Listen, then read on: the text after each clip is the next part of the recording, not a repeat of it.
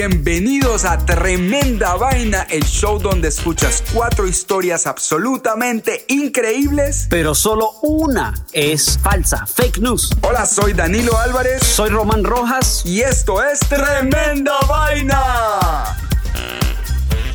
En este capítulo de Tremenda Vaina.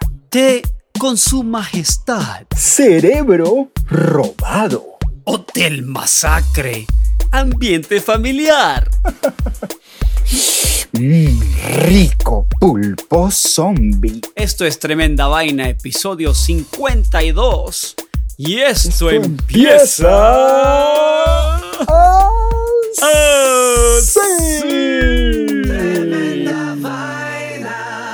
Queridos tremendo vainólogos, la semana que viene sale nuestro episodio edición especial, episodio número 53. Pero por ahora vamos con nuestra primera historia, Té con su majestad.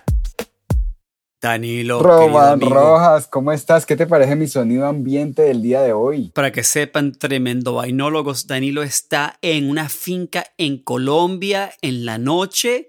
Son las 10 y 41 horas de Nueva York. ¿Qué hora es en Colombia? La misma hora, eh, domingo 10 y 41 de la noche y estoy en Guacarí, municipio de Buga, departamento del Valle del Cauca. Saludos a los que nos escuchan en Colombia y un abrazo grande a todos los tremendo vainólogos del planeta. Si escuchan unos animalitos eh, cuando Danilo habla es que está en la finca con todos los animales. Te cuento, Danilo, que desde hace muchos años y especialmente desde los escándalos de la familia real de Inglaterra, la monarquía de Gran Bretaña ha buscado acercarse más a la gente común del reino. Se anunció un programa especial de acercamiento con los plebeyos del reino. Se realizó en toda Inglaterra un concurso Danilo, en el cual el ganador tendría el enorme privilegio de pasar una buena parte de la tarde siendo recibido por la propia reina Elizabeth. Ah, mira, ah, mira, qué elegancia. Es puro, puro Instagram. Su Alteza Real recibiría al ganador en el Palacio de Buckingham de manera exclusiva para tomar el té. Los interesados, millones de personas, por supuesto, yo diría, solamente tenían que mandar una carta con su nombre, email, número de teléfono y explicando por qué querían tomar té con la reina. Yo todavía no entiendo, ¿para qué? O sea, ¿qué conversación más extraña va a ser esa? Bueno, acuérdate que en Inglaterra adoran a la familia. Sí, los adoran. Pero ¿y qué van a conversar? ¿Viste Game of Thrones? Esta fue la dirección que tenías que mandar la carta a la competencia. Su Majestad la Reina. Competencia TED con Su Majestad. El Palacio de Buckingham, Londres, SW1A, espacio 1AA. Eso sí, Danilo, hay reglas para escribirle una carta a Su Majestad. No puedes escribir así nomás, ¿cómo está mi reinita? ¿Qué pasó? Mi reina. Específicamente tienes que empezar la carta así, Madame, y cerrarla con Tengo el honor de ser Madame humilde y obediente servidor de Su Majestad. Ah, ok. Bueno. Luego de semanas de expectativa, las autoridades del palacio anunciaron que había un ganador, así que una mañana hubo consternación en el pequeño vecindario de Rochford, Essex, cuando un pomposo vehículo negro, identificado como el Correo Real por la corona británica pintada en dorado que llevaba, se detuvo enfrente de la casa de Thomas McFarland y los vecinos vieron a un emisario real tocar la puerta. ¿Te puedes imaginar? Thomas McFarland, comerciante, dueño de una pequeña tienda de alimentos, digamos una bodeguita de la esquina, Sí. de la zona de Essex, Sí, sí, sí. había ganado el premio para tomar té con la reina. Imagínate. El premio es para dos, así que la señora McFarland lo, lo recibió a manos del emisario real. Según el tabloide inglés The Daily Star, que ha reseñado el suceso desde el comienzo, la emoción de los McFarland no les permitió dormir esa noche. Claro. Compitieron, pero nunca soñaron que se lo ganarían, Claro, Danilo. que sí imaginar. El asunto es que esto sucedió a comienzos de la pandemia. Entonces, ha pasado un año y medio y los McFarland siguen en la espera de su cita Ah. para tomar té con la reina. Qué rabia. Según el diario The Daily Star, aún no les han avisado del Palacio de Buckingham, aunque les dicen que llegará el momento tal vez para el 2024. Imagínate. si siguen vivos. Cuando pase la pandemia. o, o si sigue viva la reina. Desde que los McFarlane ganaron el concurso hace un año y medio, después de 50 años de casados, Danilo, y vivir en armonía, los esposos han solicitado el divorcio. Y esto a causa de los chismes y envidia de los vecinos del pueblo. No, no. Mira, Danilo, ¿sabes ese dicho que dice pueblo chiquito? Infierno grande. Bueno, el señor McFarland dice en una entrevista, además de la pandemia, desde que gané este concurso mi vida se ha hecho un infierno.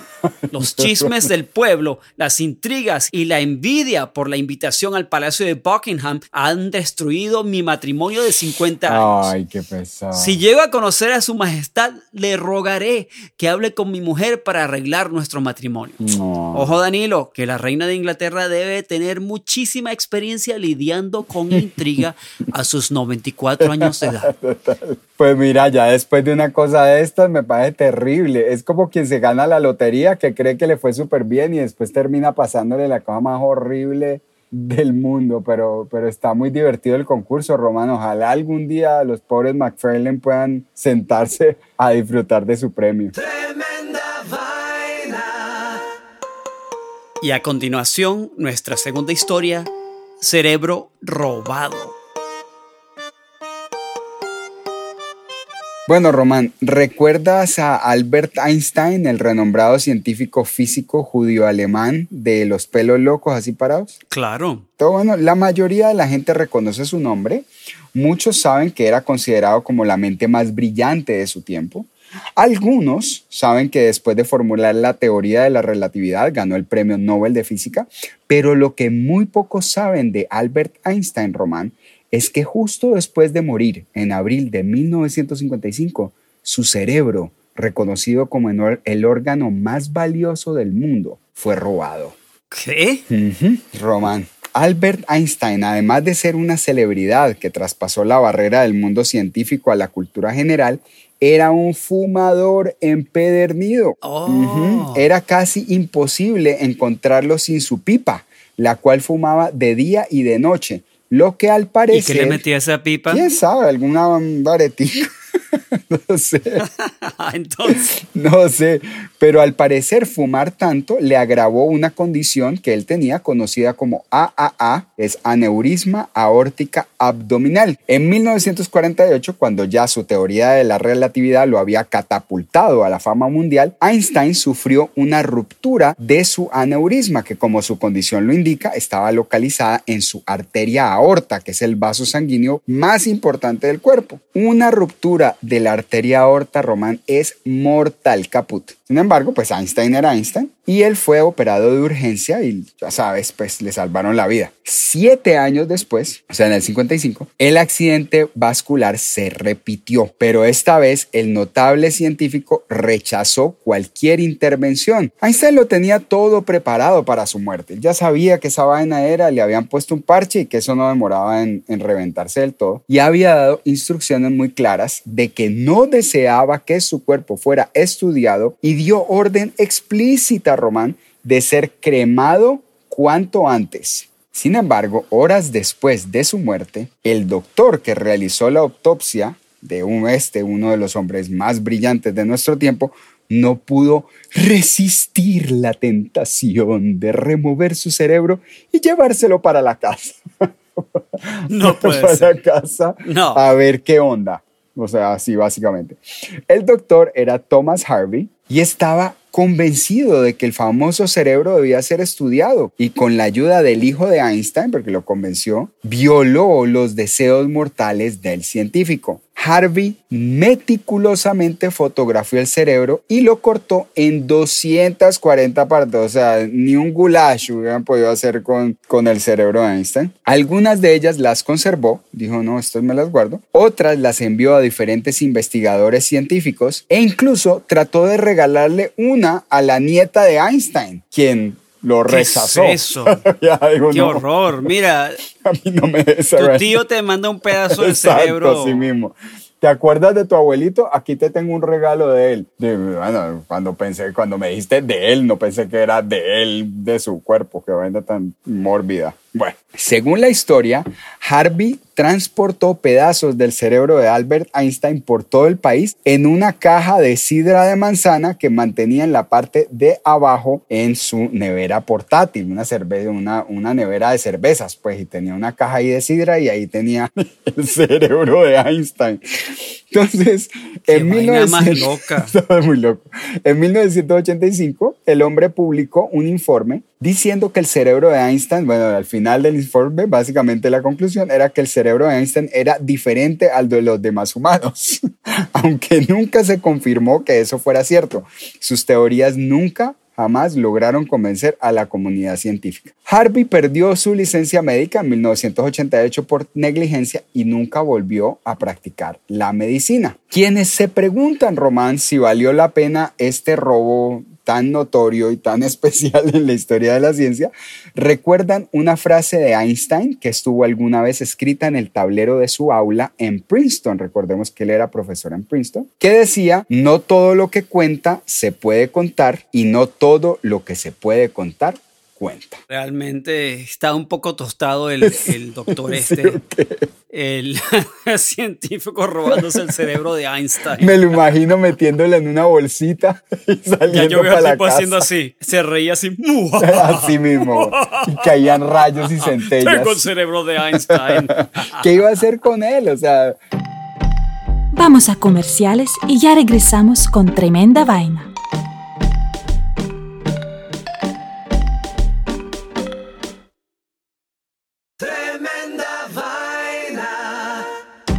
La tercera historia de hoy es Hotel Masacre. Ambiente familiar. Te cuento, hermano del alma, Danilo, que hay un hotel en Dajabón, Santo Domingo. Ajá. Justo en la frontera con Haití. Era loco. ¿Sabes cómo se llama el hotel? No. Hotel Masacre. No, pero ¿quién, ¿quién se va a quedar ahí? el Hotel Masacre dice en su website, Hotel Masacre, tu segundo hogar. Así mismo. no creo. I don't think no, gracias. También hay una placa en el hotel que dice Hotel Masacre Ambiente Familiar. Les conviene un, branding, un rebranding Sí, urgente. Ellos dicen que son el mejor hotel de Dajabón y parece que sí son. Ahora, te debes estar preguntando, y ustedes tremendos vainólogos se deben de preguntar, ¿por qué carajo le pusieron un nombre tan horripilante a un hotel? Horrible. qué, Román? Para encontrar la respuesta nos tenemos que ir a dos fechas en el pasado. En Dajabón está el río Río Masacre, que se llamaba antes Río Dajabón. Ajá. ¿Ok? Y ese río Masacre fue el sitio de la matanza de 30 bucaneros franceses por españoles en el año 1728. Después, echamos para adelante, en octubre de 1937, el cruel dictador Trujillo, dominicano, ordenó a sus tropas la erradicación masiva de, la población de origen haitiano que residía en el territorio dominicano, en la zona del río Masacre. Ahí mataron a más o menos unos 10.000 a 35.000 personas ah. en cuestión de cinco días. En realidad no se sabe la cifra exacta. Qué horror. ¿Y sabes cómo identificaban a los haitianos? Creo que les hacía decir perejil o algo así, que era lo que les hacía decir. Exactamente, exactamente. que pronunciaran, que dijeran perejil y como tenían el acento francés, perejil. Claro, no lo podían decir. Si, lo pronunciaban así, los mataban. Uy, qué horror! Entonces, por eso este triste evento se llamó la masacre de Perejil. Ahora, ya saben, ya saben, amigos, de tremenda vaina, eh, de dónde viene el, nombre Hotel Masacre, del pueblo de Dajabón, en Santo Domingo el mejor hotel de Dajabón. La cosa más loca es que si le preguntas a una persona de Dajabón que por qué se llama el hotel Masacre, Masacre, te miran con una cara extraña y te dicen, por el río Masacre, pero claro. y, Muy bien, Román. y te das cuenta que ellos están acostumbrados al nombre, está, que, que no les recuerden en absoluto o quizás ni saben especialmente los jóvenes de la sanguinaria historia del río eh, Dajabón o río Masacre. Ellos sencillamente conocen al hotel como Hotel Masacre y más nada. Claro, y no tiene mucha, eh, esa palabra para ellos es perfectamente normal. Sí, es normal, masacre. Sí, masacre. Hotel Masacre, está buenísimo ese hotel. Así que, amigos de Tremenda Vaina, si van a Dajabón, Santo Domingo, Hotel Masacre, ambiente familiar, mi gente. Pero a uno le suena un poco extraño, ¿no? Hotel Masacre, ambiente familiar. Muy bueno, Román. Va a tocar ir a conocer el hotel. Y la última historia de hoy es mmm, rico pulpo zombie. Bueno, Román, ¿te gusta la comida japonesa? Me encanta. Sí, sushi, la vaina así. Sí. sí, sí. Bueno, como quizás lo sabrás, la gastronomía japonesa se caracteriza por la frescura de sus ingredientes, llegando quizás a extremos difíciles de creer. La frescura de estos ingredientes, más, más eh, exclusivamente pues los mariscos, es tan respetada en Japón que en el pasado se consideraba como una delicadeza reservada para las clases más altas el servir animales vivos. Esta costumbre ha obtenido gran notoriedad recientemente con un plato llamado Katsu Ika Odori Don, también conocido como el pulpo bailarín que ha aparecido en varios videos virales. No, por favor. Lo que hace de este plato algo muy notorio es que se ve como un pulpo sin cabeza que baila sobre un plato de fideos o arroz. Para algunos es una imagen repulsiva, Román, que representa algo que jamás entrará en su boca, mientras que otros lo consideran lo más delicado, lo más puro, Román, de la gastronomía japonesa, demostrando una frescura que es difícil de comparar. Sin embargo, muchas organizaciones protectoras de animales han protestado el platillo por generar sufrimiento injustificado al animal. Pero la realidad es que lo que hace bailar al pulpo no es que aún esté con vida, ya que el molusco está muerto desde el momento en que se le quita la cabeza. Lo que genera el notorio efecto es pura ciencia. El plato del pulpo bailarín román empezó a tomar notoriedad hace unos 10 años, cuando el restaurante Ikatei Tabiji en Japón empezó a servir platos de tallarines con el cuerpo de un pulpo intacto, aunque sin cabeza, parado encima. Al rociar la salsa de soya sobre el pulpo ya llegado a la mesa, este empezaba a bailar. El inusual invento atrajo una gran cantidad de atención, así como escrutinio global. El inventor del plato declaró que los consumidores occidentales no deberían preocuparse por estar apoyando la crueldad animal, ya que el pulpo está muerto al momento de llegar a la mesa. El profesor de química Charles Grisham explica que la mayoría del tejido de un organismo que está recientemente muerto aún está vivo. En este caso, aunque la función cerebral ya está ausente, los tejidos aún siguen respondiendo a estímulos. Debido a que la cabeza y el cerebro del pulpo ya no están adheridos a su cuerpo, el animal no puede sentir dolor. Segundos antes de servir el plato, de llevarlo a la mesa, el chef corta la cabeza del pulpo de un solo tajo y lo ubica sobre una cama de arroz o fideos. Luego lo baña con salsa de soya. Porque su muerte es tan reciente, sus músculos o los músculos de sus tentáculos aún retienen sustancias químicas que producen las reacciones y estas, pues eh, eh, las, las, contracciones, digamos, de los, de, los, de los tentáculos, y estas reaccionan con la sal en la salsa de soya, produciendo pues la, el movimiento del pulpo bailarín. Aunque este plato tal vez no sea del agrado del usual comensal quisquilloso que somos todos, se ha convertido en una muestra de la pasión de los japoneses por la frescura de los ingredientes con los que preparan su comida, ya sea que le guste a la gente o no. ¿Tú lo probarías, Román? Sí, sería un poco extraño no sentir como... Sí, un poco raro. Un poco raro. Sí, no sé si, no sé cómo reaccionaría, pero o sea, te traería, imagínate que te trajeran un plato de arroz. Además que yo no le veo mucho sabor, uno que está acostumbrado a que, a que, le, que le friten un platanito, un chicharroncito, ¿sí? una cosa que ya, ya está cocinada con aliños. Aquí te están exponiendo una vaina que te está caminando por el plato y lo que hay debajo tampoco es nada muy sabroso. un arroz blanco, ¿me entiendes? Como que ahí no hay nada de qué pegarse, honestamente, pero bueno, nada, les entiendo su rollo de la frescura, ok.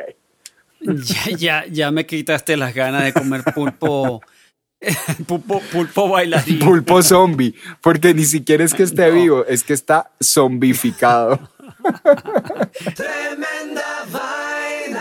Bueno, muy, muy bien, muy bien, Daniel. Román, llegó la hora Entonces, que Cuchicuchen. Ah, se me olvidó. Chimenguenchona. Chimenguenchona y la hora cuchicuchesca. Cuchicuchesca. La que revelamos cuál de estas cuatro asombrosas historias no es real fake news. Así que vamos. Ahí vamos. Entonces, la primera historia de hoy, té con su majestad. De un concurso que realizó la reina en Inglaterra para subir la imagen de la corona ante la gentuza, los, los plebeyos, a ver si, si se les subía la imagen en la que podían venir a tomarse una taza de té con su majestad. Muy buena historia. Ah. La segunda historia, cerebro robado. Así, la historia de el famoso y valioso cerebro de Albert Einstein que fue robado contra su voluntad en vida por el médico de la familia tan querido, tan confiable. La tercera historia, y me encanta decir esto, Hotel Masacre. Ambiente familiar.